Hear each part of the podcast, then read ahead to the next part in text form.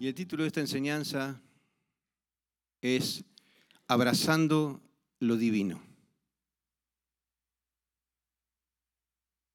Y tú me dirás, ¿cómo podemos abrazar lo que no podemos tocar? Porque realmente podemos atesorar por lo que el Espíritu Santo puede llegar a ser en cada uno de nosotros. Y vamos a ir a Primera de Juan, capítulo 2, versículos 27 y 28.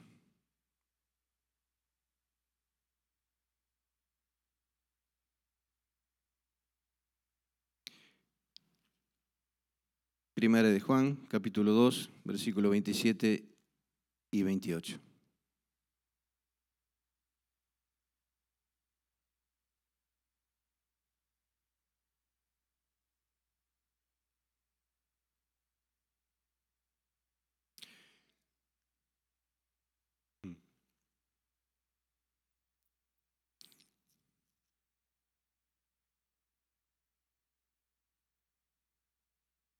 Mejor lo busco aquí porque está muy grande la, la escritura.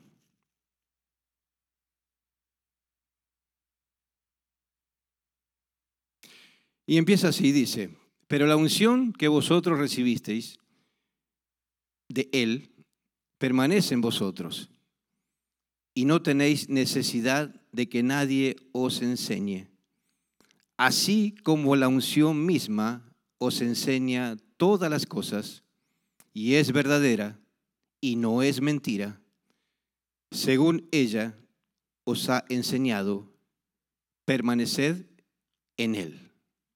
Y el versículo siguiente. Y dice, y ahora, hijitos, permaneced en él, para que cuando se manifieste tengamos confianza, y es la palabra clave de, este, de esta enseñanza, para que en su venida no nos alejemos de Él avergonzados. Vamos a volver al, versículo 27, por favor. Entonces, estamos viendo de que cuando nosotros recibimos al Espíritu Santo en nuestras vidas, en nuestros corazones, a todos los hijos de Dios, porque todos fuimos llamados hijos de Dios, a causa de la redención y la justificación a través de la sangre del Cordero, tenemos la capacidad no solamente de ser hijo de Dios, sino que entra en nosotros la unción del Santo. Pero el problema es que no todos la reconocen y no todos la trabajan, pero que todos la tenemos es indudable y es indubitable. No se puede dudar de eso porque eso está.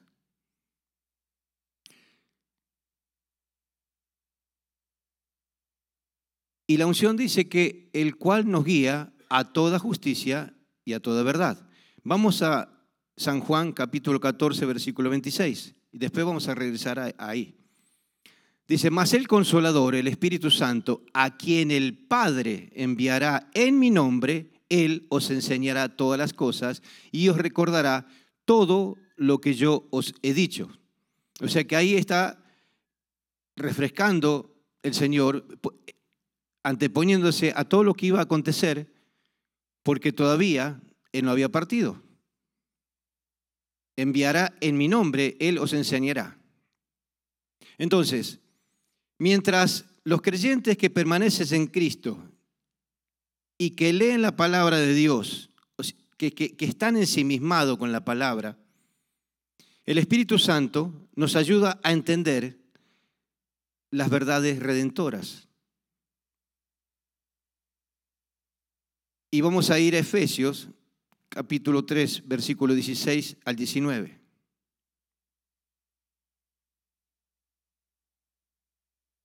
Y dice, para que os dé, conforme a la riqueza de su gloria, el ser fortalecidos con poder en el hombre interior por su espíritu. Ahí estamos viendo lo que refleja el versículo 27, que hemos recibido la unción pero hay algo que está en el versículo 27 de, de Primera de Juan que parece que no, no es acorde, porque cuando, cuando está por terminar dice, y, por esto dice, no hace falta que nadie os enseñe, porque nosotros ya sabemos las cosas. Y esto ahí es donde la gente queda un poquito como que, ¿qué es lo que está diciendo? Pero acá dice, para que os dé conforme a las riquezas de su gloria el ser fortalecidos con poder en el hombre interior por su espíritu. El otro versículo, por favor. Para que habite Cristo por la fe en vuestros corazones.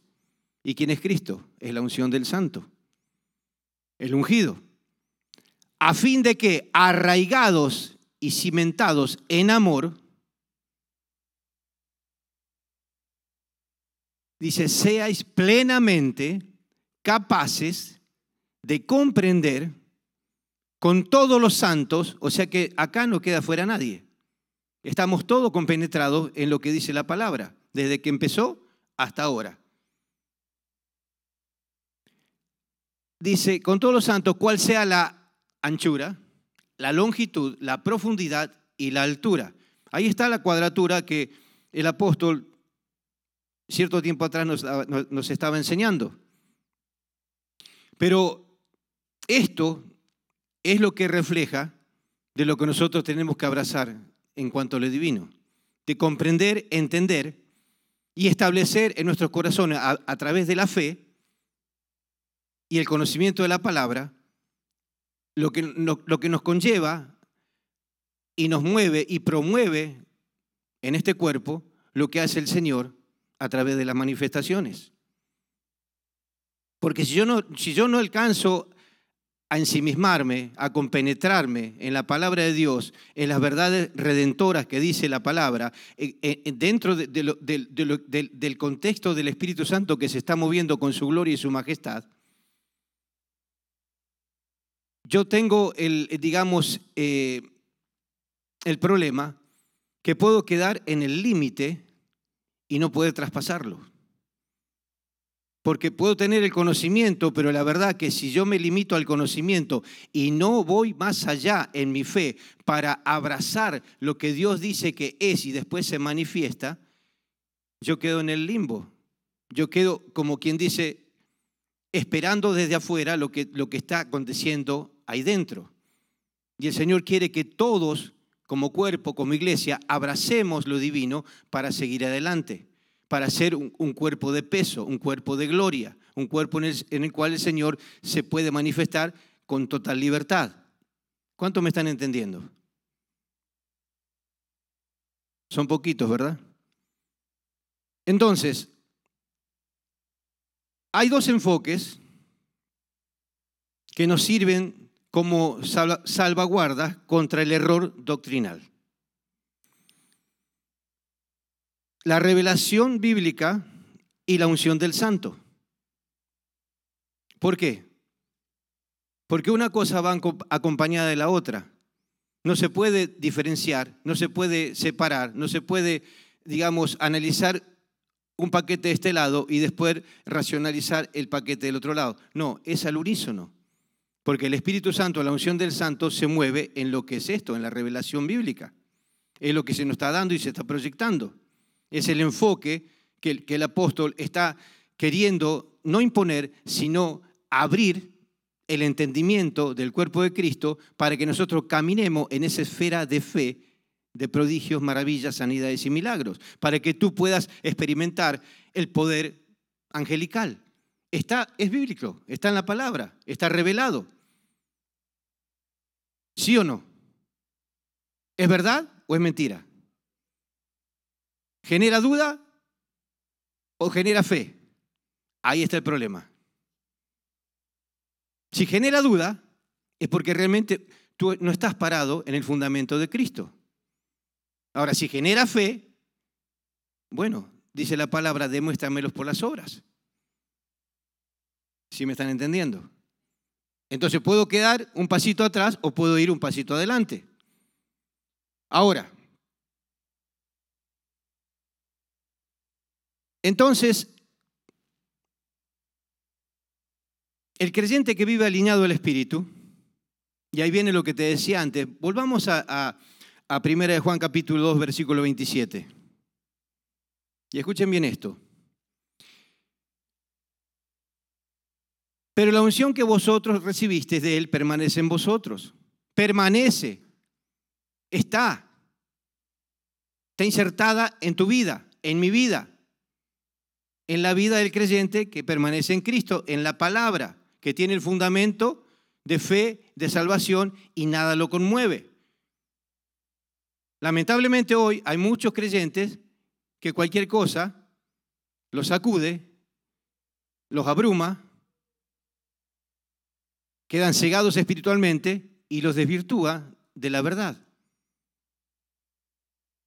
Dice, y no tenéis, y ahí viene el problema, dice, y, dice, permanece vosotros y no tenéis necesidad de que nadie os enseñe. De ahí, se, de ahí se agarran los que no quieren asumir el compromiso de vida con Cristo. Entonces empiezan en vanas filosofías. A mí me ha tocado en esta semana, y aún llegando a mi casa, tener a alguien muy conflictivo, y acá hay una familia de la iglesia que, supo quién era, porque, porque eh, se me adosó en, la célula, y donde realmente quiere imponer la astrología, la filosofía, la antropología y teología que haya con la palabra de Dios. Y la palabra de Dios, si tú estás fundamentado, es irrefutable, es inconmovible. Esto es y punto. Entonces, cuando eso es lo que, lo que, lo que quiere decir esto, que nosotros, dice, dice, así como la unción misma os enseña todas las cosas y es verdadera y no, no es mentira, según ella os ha enseñado permanecer en él o en ella. Si yo permanezco en la unción del santo, o sea, esa, esa filosofía vana, huecas, ilusorias, que, se levantan contradiciendo la verdad de la palabra, no te tienen que mover en tu enfoque divino. Cuando yo lo confronté con la misma palabra y él con la misma parte de esta enseñanza, quedó patinando, quedó silbando bajito, como quien dice. No sabía cómo, cómo, cómo, de dónde agarrarse. No encontraba la llave, no encontraba la puerta. ¿Por qué? Porque dice que la unción a nosotros nos enseña todas las cosas. Y yo le dije, y acá está encerrado una palabra que nosotros tenemos que tener eh, eh, muy en cuenta la unción que vosotros recibiste de Él permanece en vosotros y no tenéis necesidad de que nadie os enseñe, así como la unción misma os enseña. ¿Qué quiere decir esto? Que la unción misma te da el discernimiento de espíritus. Para saber contra quién no estás peleando, no, no, no, para que entres en conflicto, sino para saber dónde estás tú parado y qué es lo que viene en contra de tu persona o en contra de la iglesia o el cuerpo de Cristo. Porque son atmósferas de religiosidad y espirituales demoníacas que te envuelven. Y si tú tienes el interés de escuchar y abrir tus oídos, te seducen y te engañan. Ahora vamos a ver dónde viene eso. Entonces, por eso dice la palabra que nosotros si estamos en esta condición no tenemos necesidad de que nadie nos enseñe.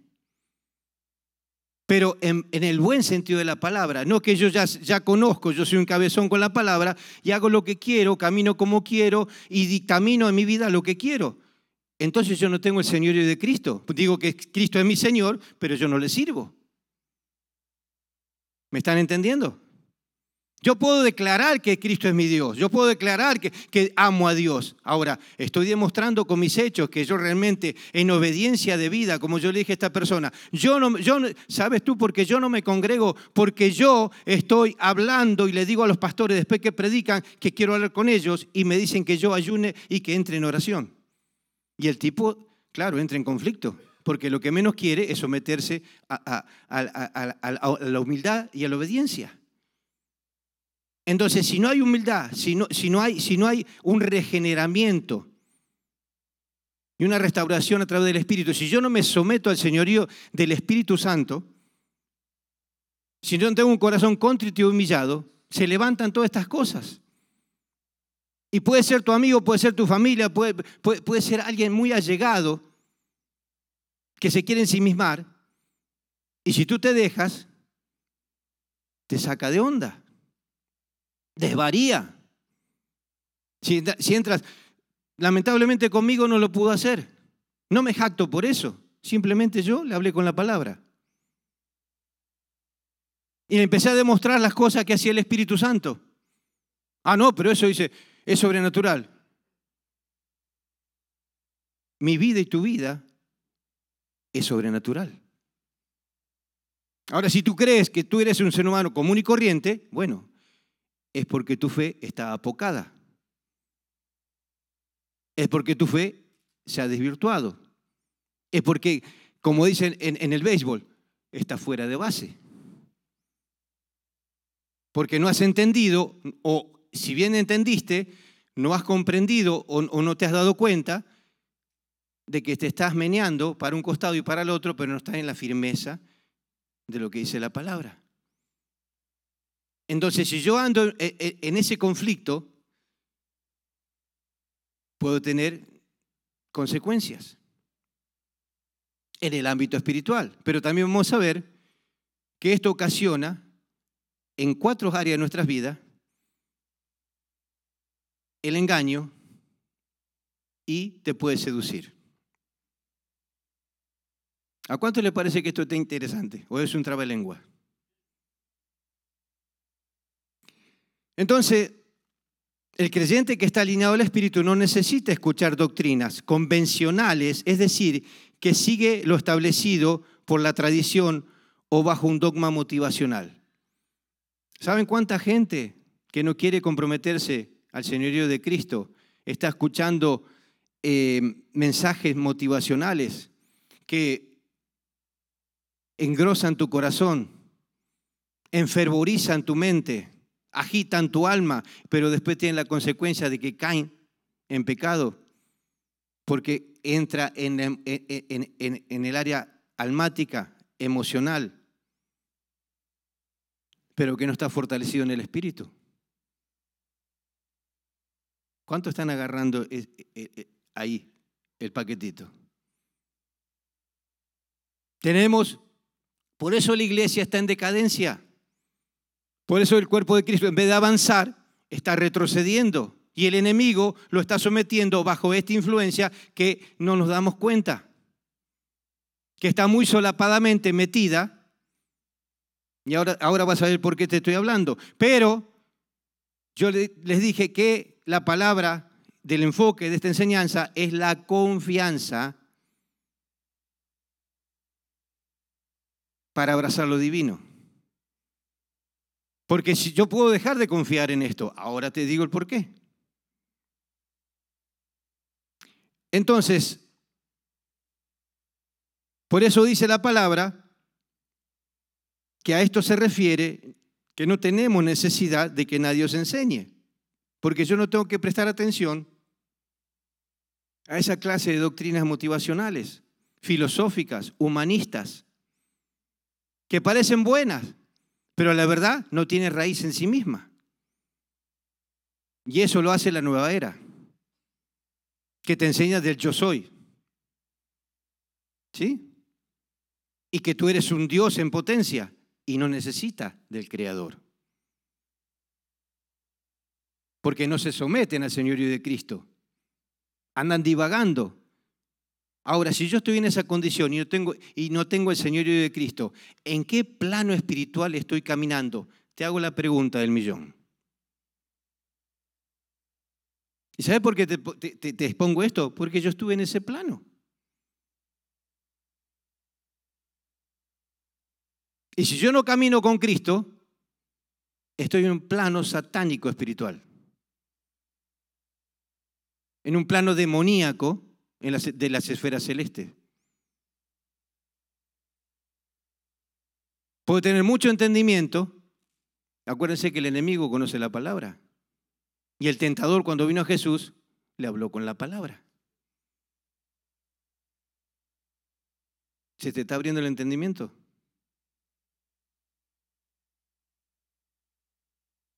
Entonces, Vamos a ir a Job 15:31 y acá viene lo interesante. Fíjense, dice, no confíe. ¿Cuál es la palabra? Confianza. No confíe el iluso en la vanidad, porque ella será su recompensa. ¿Sí? Ahora, dice, no confíe el iluso en la vanidad. Busqué el término de la palabra iluso y quiere decir engañado o seducido. Por eso te decía que nosotros podemos transitar y caminar en un ámbito espiritual equivocado, aunque militemos en el cuerpo de Cristo. ¿Por qué? Por la vanidad. Ahí dice, el iluso en la vanidad. ¿Y qué significa vanidad?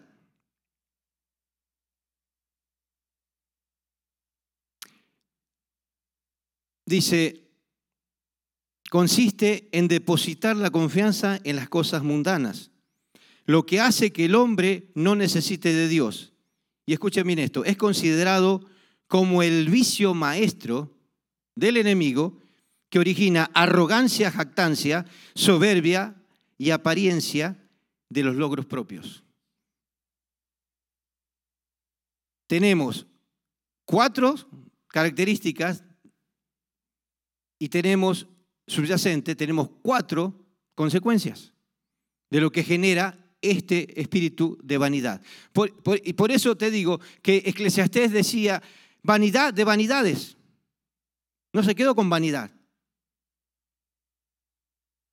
Decía, vanidad de vanidades. Ahora, ¿en qué afecta la vanidad? Hay cuatro características, cuatro aspectos. Afecta el alma, el espíritu, la mente y el cuerpo. ¿De qué manera? Yo me puedo envanecer conociendo la palabra y dejando de orar y seguir caminando y en el tránsito de la vida, en el transcurso de mi caminar, me estoy olvidando de quién es mi Señor. Y eso origina arrogancia o jactancia de lo que yo conozco. Hasta puedo llegar a decir, ¿quién quiere lo que yo tengo? ¿Acaso tú puedes negociar lo que no es tuyo?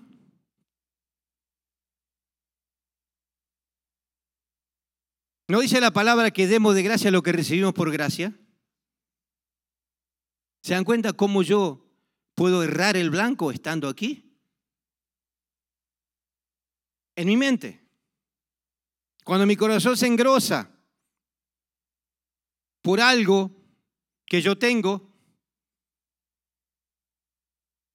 y mi carácter es un carácter soberbio, todo eso está mezclado con la vanidad.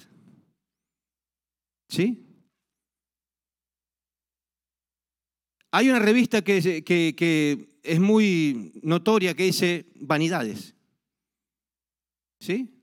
Y es por el la apariencia y es por el cuerpo. ¿Y cuando se han dado cuenta que el sistema te lleva a eso?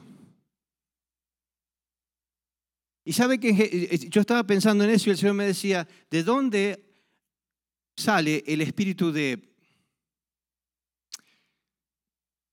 de, mm, de gula y el, otro que te enflaquece hasta, llegar al espíritu de muerte. De la vanidad por cuidar el cuerpo. Del embandecimiento de la mente por llegar a ser la figura que yo veo en una imagen. Porque me transporto ilusoriamente a lo que yo quisiera hacer y la realidad es otra. Si yo no me conformo con lo que Dios hizo y soy, estoy errando el blanco.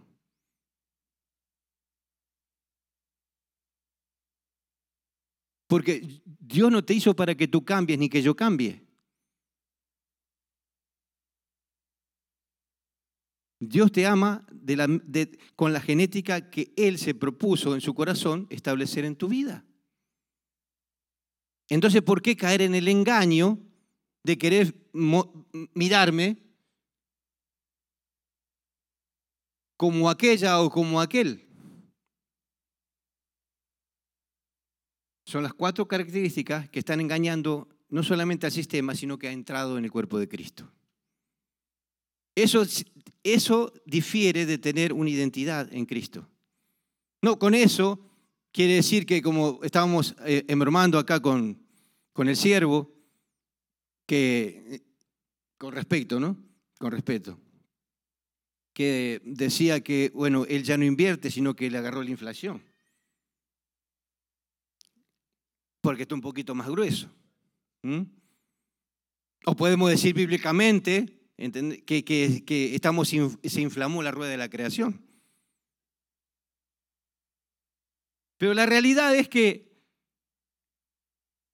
tenemos que entender de que podemos fácilmente caer en el error y en la disyuntiva que el diablo nos pone en seducción y engaño.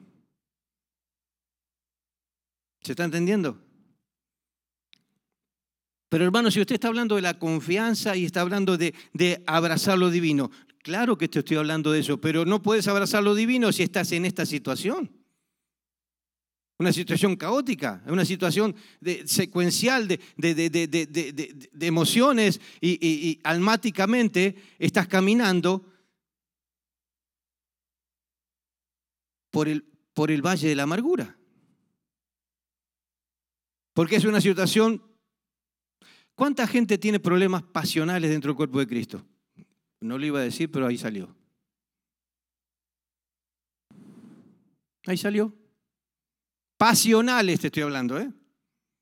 Acuérdense que Elías era un, era un profeta sujeto a qué? A pasiones. ¿Semejante a quién? A las nuestras.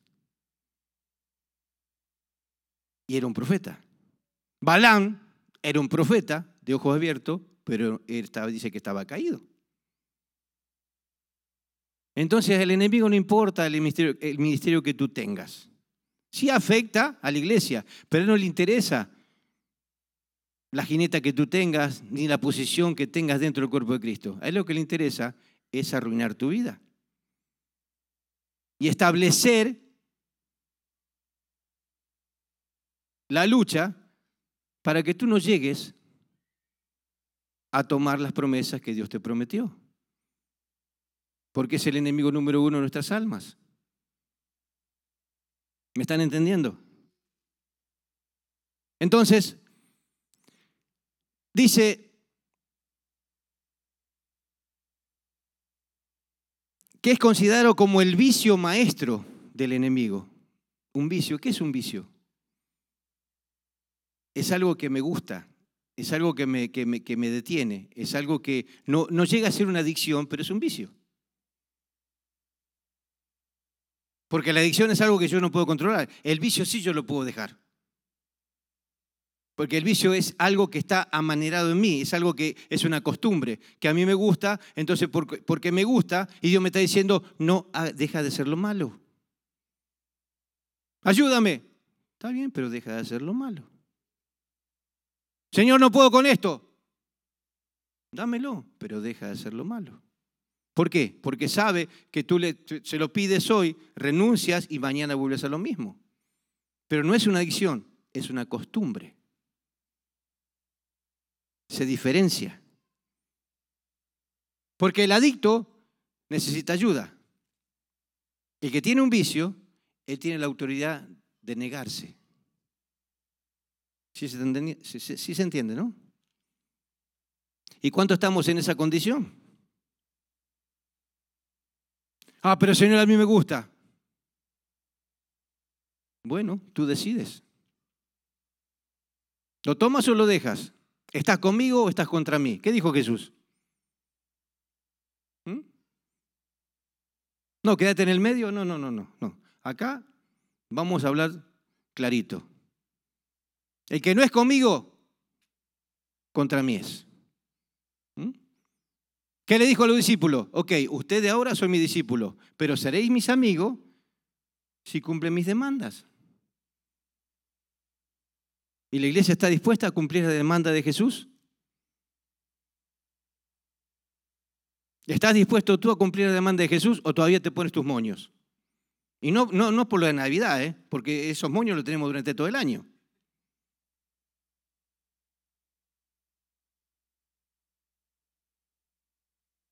Vamos a Isaías 30:15. Porque podemos seguir escarbando, pero vamos a dejarlo ahí. Porque así dijo Jehová el Señor, el Santo de Israel. En descanso y en reposo seréis salvos. En quietud y en confianza será vuestras fortalezas y no quisisteis. O sea que había un pueblo que se negaba a tomar la condición que Dios le estaba ofreciendo. Fíjense, había algo de malo en esto, en descanso y en reposo seréis salvos. No tenés que pelear, yo peleo por ti. En quietud y en confianza será vuestra fortaleza. Pero si yo abordo estos cuatro, estas cuatro características de engaño y de seducción, yo no estoy en esta condición. No tengo paz en mi corazón. Y salta la palabra ansiedad. ¿Mm? Estoy abrumado por todo lo que me está sucediendo, no encuentro la salida y Dios me tiene que ayudar. En esa condición no te va a ayudar Dios. Porque tú no estás esperando. Tú crees en el Dios de los mandados. Ay, Dios mío.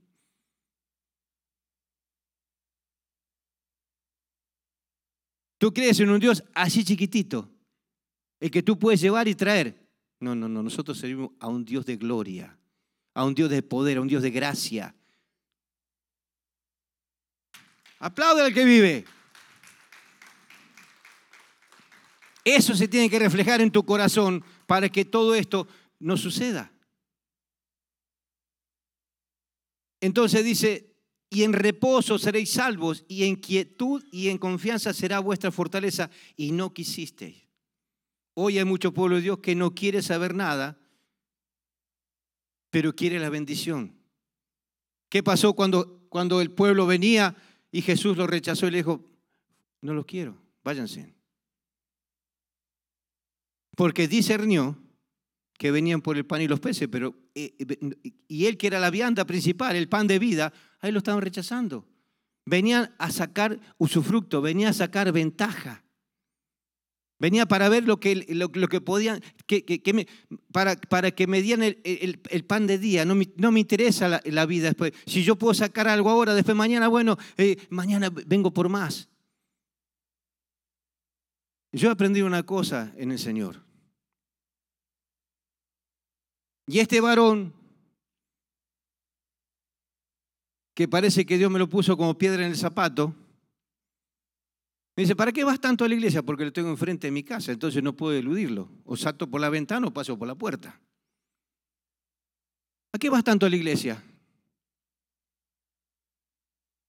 Y si pierdes, tanto tiempo, ¿por qué no te pagan? ¿Se puede, ¿se puede negociar con Dios? ¿Yo le sirvo a Dios por amor? ¿O le sirvo a Dios como un empleo?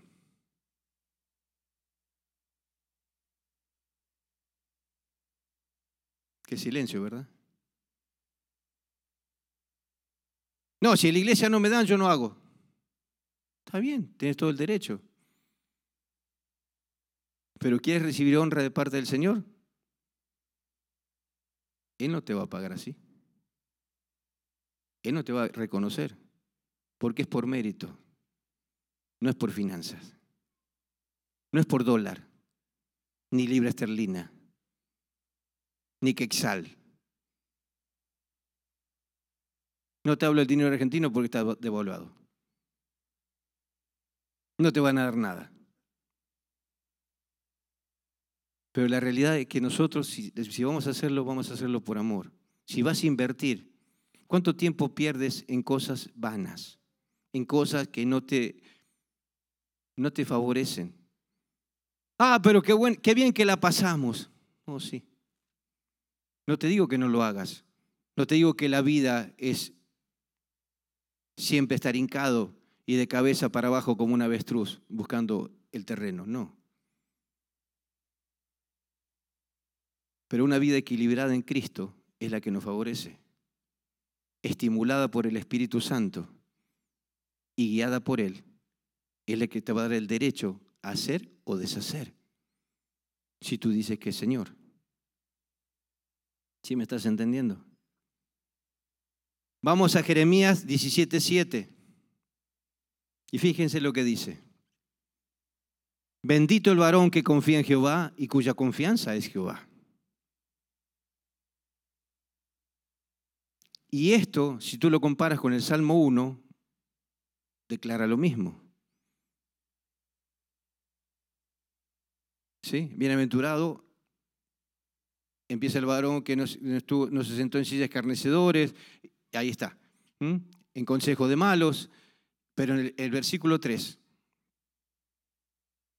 y el 4. Será como árbol plantado junto a corrientes de aguas, que da fruto en su tiempo y sus hojas no caen. Y todo lo que hace, prosperará. Si nosotros tenemos la confianza Estamos afirmados y cimentados en la fe en Cristo. Si la unción del Santo que prevalece y nos enseña todas las cosas, a discernir los espíritus en estos malos tiempos que estamos viviendo, porque el, espíritu, el, el diablo se ha levantado con furor con sus espíritus. Estaba viendo el flagelo que está haciendo en esta ciudad. Estaba comentando el apóstol que están anunciando de que somos gángster, de que no vengan a Oakland que, Oakland, es, peligroso. Nosotros como cuerpo de Cristo, como baluarte del Espíritu Santo, y por lo que se nos ha enseñado que somos punta de lanza, tenemos que hacer guerra con esto. Hoy tenemos que prevalecer más que nunca, pero si no estamos en esta, en, esta característica de abrazar lo divino, no podemos pelear, no podemos avanzar. Vamos a quedar estancados como las demás iglesias. Y no estoy despreciando, no estoy devaluando, no estoy menospreciando al otro cuerpo de Cristo. Es que si ellos no reaccionan, alguien tiene que reaccionar. ¿Qué pasa en tu casa si tú tienes un problema y uno se queda sentado y el otro lo mira también? Viene la ruina. Hay uno que tiene que tomar una decisión, hay uno que tiene que estar determinado, hay uno que tiene que decir, no, no, ¿sabe qué?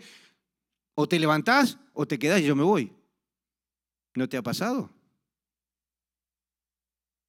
Que llegue el momento que vos tenés que tomar una decisión porque si no, te lleva la corriente.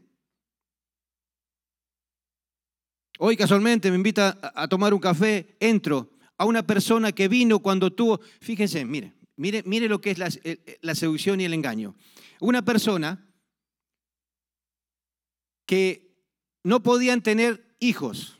Llego un día a la casa y me dice, eh, Tato, eh, ¿podría hacer una oración por nosotros? Sí, claro que puedo, pero ¿cuál es el motivo? Es que hace dos años que nosotros estamos eh, tratando y, no podemos.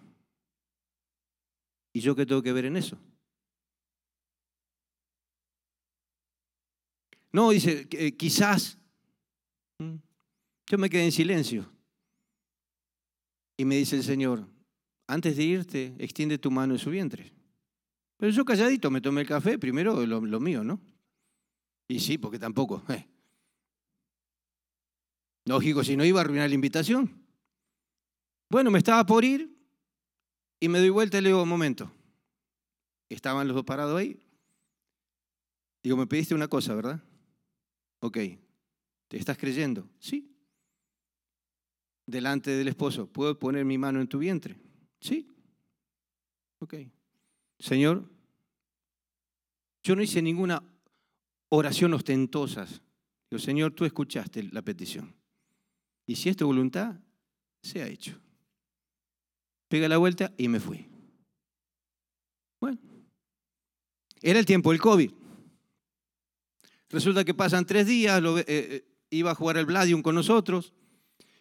Y, yo estaba pensando en eso, iba camino para allá, para Alameda, y me estaba esperando en la puerta este muchacho. Me abrazó, que yo contento, lloraba. Ah, en el momento que yo oré, él cayó de rodillas como una criatura, abrazado de las piernas de su mujer. Fue tocado por Dios. Bueno, te la hago corta. Me dice, digo, ¿qué, pasó? ¿Por qué estás tan emocionado? No, es que eh, mi mujer dice, fue, fue al médico. Digo, ¿qué pasó? ¿Se descompuso? Bueno, según ella sí. ¿Mm? ¿Y qué le dijo el médico? No, dice, ella pensaba que tenía el COVID porque tenía síntomas de, vómito, que esto, que lo mareo, que esto y lo otro. Y entonces es que el médico le dijo, eh, mi hija, dice, tú no tienes, dice, tienes, tienes COVID pero con dos patitas. Ok. Todo muy lindo, gloria a Dios por eso, gracias Padre, todo muy efusivo. Llega el nacimiento, vienen aquí, el, pastor está el apóstol está de testigo, le entregan el niño al apóstol. Así. No, yo no, ellos, vino él. Aquí le entrega el niño. El apóstol se lo presenta al Señor. Hoy por hoy es el más reacio y le hace la vida imposible y la hostiga a la mujer para que no venga a la iglesia. ¿Cómo la entendés? Es, tan fácil que yo caiga en el engaño y la seducción. El otro día me estaba hablando de que por qué yo no festejaba la guadalupana. Y digo, ¿vos estás loco o, estás estudiando o qué, qué te pasa? No, que no, sé qué día, qué sé yo, que 13 millones en México. está bien, hagan lo que quieran, pero yo sé en quién he creído. Yo sé de dónde he salido, de dónde, me, de dónde me ha sacado Dios. ¿Para qué va la célula? ¿Por qué no se queda a cenar? No, no, no, no, no. A mí no me vas a correr con la vianda. Cosas que uno se pone a pensar, Señor, haces tanto, le regalaste una vida, se están desviviendo por la criatura. Y hoy le dije, fui duro y le dije, ¿y qué pasaría si Señor lo que te dio te lo quita. Ya le cambió el semblante y se enojó. Pero es una realidad. ¿Cómo no agradecer ese milagro? ¿Cómo tener tanto eh, el corazón endurecido de no tener la capacidad, aunque que él no quiera, de decirle a la esposa, tienes toda la libertad de ir? ¿Se dan cuenta cómo puede ser una, una, una persona diversificar su mente y endurecer su corazón, viendo y no abrazando lo divino. Y para terminar, vamos a ir a 1 Timoteo, perdón, 2 Corintios 3.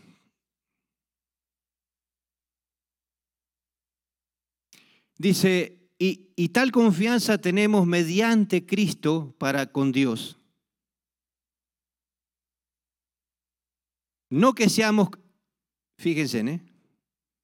no que seamos competentes por nosotros mismos para pensar algo como de nosotros mismos. O sea que nuestra humanidad no tiene nada que ver con la gloria de Dios.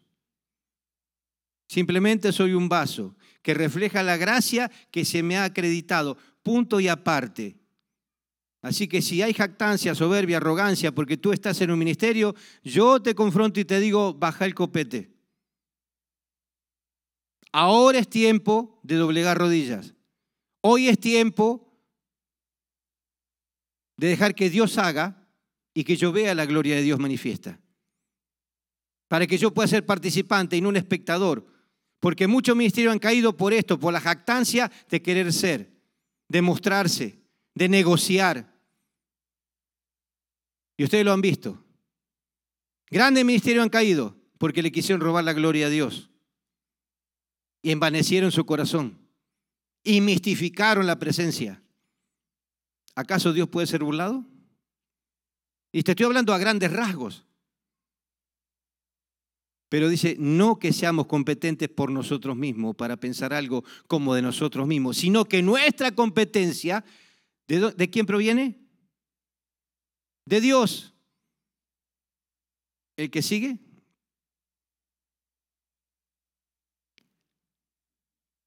Ya no hay. El versículo que seguía, perdón. Ok. Dejémoslo ahí. Porque los que ejercen bien el diaconado ganan para sí un grado honroso y mucha confianza en la fe que es en Cristo Jesús. Fíjese, lo que ejerce diaconado. Cada uno de nosotros tiene una capacidad. Cada uno de nosotros ya está determinado de parte de Dios qué es lo que vamos a hacer. Quizás tú ahora estás probando en un ministerio, en otro, estás, estás picando acá, allá, hasta que te acomode, hasta, que, porque es un proceso. ¿Sí? Quizás empezaste como mujer y de repente te vas a ser un líder de célula y mañana te van a llamar un grupo para liderarlo. O vas a ser un evangelista, un pastor, eh, eh, un, profeta, un apóstol dentro de los cinco ministerios. Pero el, tema es que si yo y, y, tú quieres abrazar lo divino, tenemos que dejar, dejarnos procesar por Dios. Y te voy a decir una cosa, ese proceso te va a doler. Ese proceso es un proceso de negación para uno mismo. Es ahí donde tú tienes que dejar tus falencias, porque tenemos más, falencias que virtudes. O estoy, estoy, estoy mintiendo. No estoy hablando lo que no es. Por eso dice el versículo anterior de nuestra incapacidad. Somos competentes en Dios pero dice que los ejerce diaconado, no seamos, dice, no seamos competentes por nosotros mismos. Y eh, poneme el versículo 6, por favor, el que sigue de este. Dice, el cual asimismo nos hizo ministros. A eso quería llegar. Ministros competentes de un nuevo pacto. Un ministro es un representante de Dios en la tierra. Es el que ejerce la autoridad divina en lo terrenal. A eso estamos llamados tú y yo. Ministros competentes del Evangelio. ¿Saben que esta palabra Dios me dijo que le dijera a un encargado y a un patrón eh, allá en Argentina cuando yo tenía que venir a Estados Unidos y no, y no, y no le daban permiso a nadie? Y orando le digo, Señor, ¿cómo puedo aflojarlo a este? Y cuando venía caminando él, me dijo el Señor, dile que tú eres ministro del Evangelio. Ay, yo, con tal de que me dejara, yo ahí voy. Y digo, señor Hugo, ¿puedo hablar con usted? Sí. Y me dice, ¿qué te pasa? Bien, bien arrogante el tipo, muy, muy duro. Le digo, mire, digo, yo necesito que usted me dé 21 días de, de, de permiso. ¿Cuánto? Había uno que por sacarse una muela le había pedido un día y no se lo dio. Y yo le iba por 21. Era casi imposible, ¿verdad? Y me dice, ¿21 días? Sí, me tengo que ir a Estados Unidos. ¿Y por qué? Porque soy ministro del Evangelio. Hizo así, se tiró para atrás, como si le hubieran pegado un cachetazo. ¿Cómo? Soy ministro del Evangelio. Yo no era nada. Pero le dije lo que Dios me dijo. Dice, ok, cámbiate y ve a la oficina y que dile que yo te mandé. Dice, tómate el mes. Cuando tú declaras lo que Dios te dice y le obedeces a Dios, Dios te honra. Entiende eso, no seamos cabezones. Cuando tú declaras y estás seguro en tu fe de que Dios puede hacer lo que tú no puedes hacer, Dios te honra, Dios establece, Dios levanta, Dios te vivifica, pero tienes que abrazar lo divino, tienes que tener plena confianza cómo estás caminando en Dios. Entonces dice, de un nuevo pacto, ¿cuál es el nuevo pacto? de que Jesús hizo por nosotros.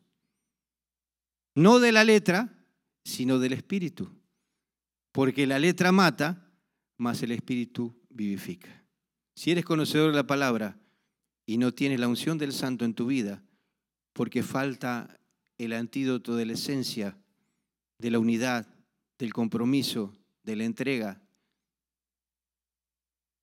de la intimidad con Dios, la letra mata. No te favorece, no fluye la gracia. Porque la unción la acredita el Espíritu Santo. Aunque la palabra es el verbo. ¿Sí? Pero Jesús, sin, sin el Espíritu Santo, no podía haber caminado con la unción en los siete espíritus de Isaías 11.2. Era Jesús, pero ¿qué tuvo que ser? Jesucristo. El Cristo, el ungido. ¿Sí? Donde abordaban los espíritus que entraban y salían. Infinidad, como lo puede hacer contigo y conmigo. Pero tú tienes que creerlo en este tiempo, porque estamos caminando en el poder del cuarto día. Estamos caminando bajo, esa unción de gloria en esta casa, en este lugar, en este recinto y afuera cuando alcanzamos los países lejanos. Cuando extralimitamos, cuando pasamos los límites, la frontera, Dios avala, Dios respalda, Dios se muestra, Dios se glorifica, porque esta iglesia tiene que entrar y sumergirse en esa unción pero para eso tenemos que abrazar lo divino. Te quiero dejar con este mensaje. Te invito a que te pongas de pie.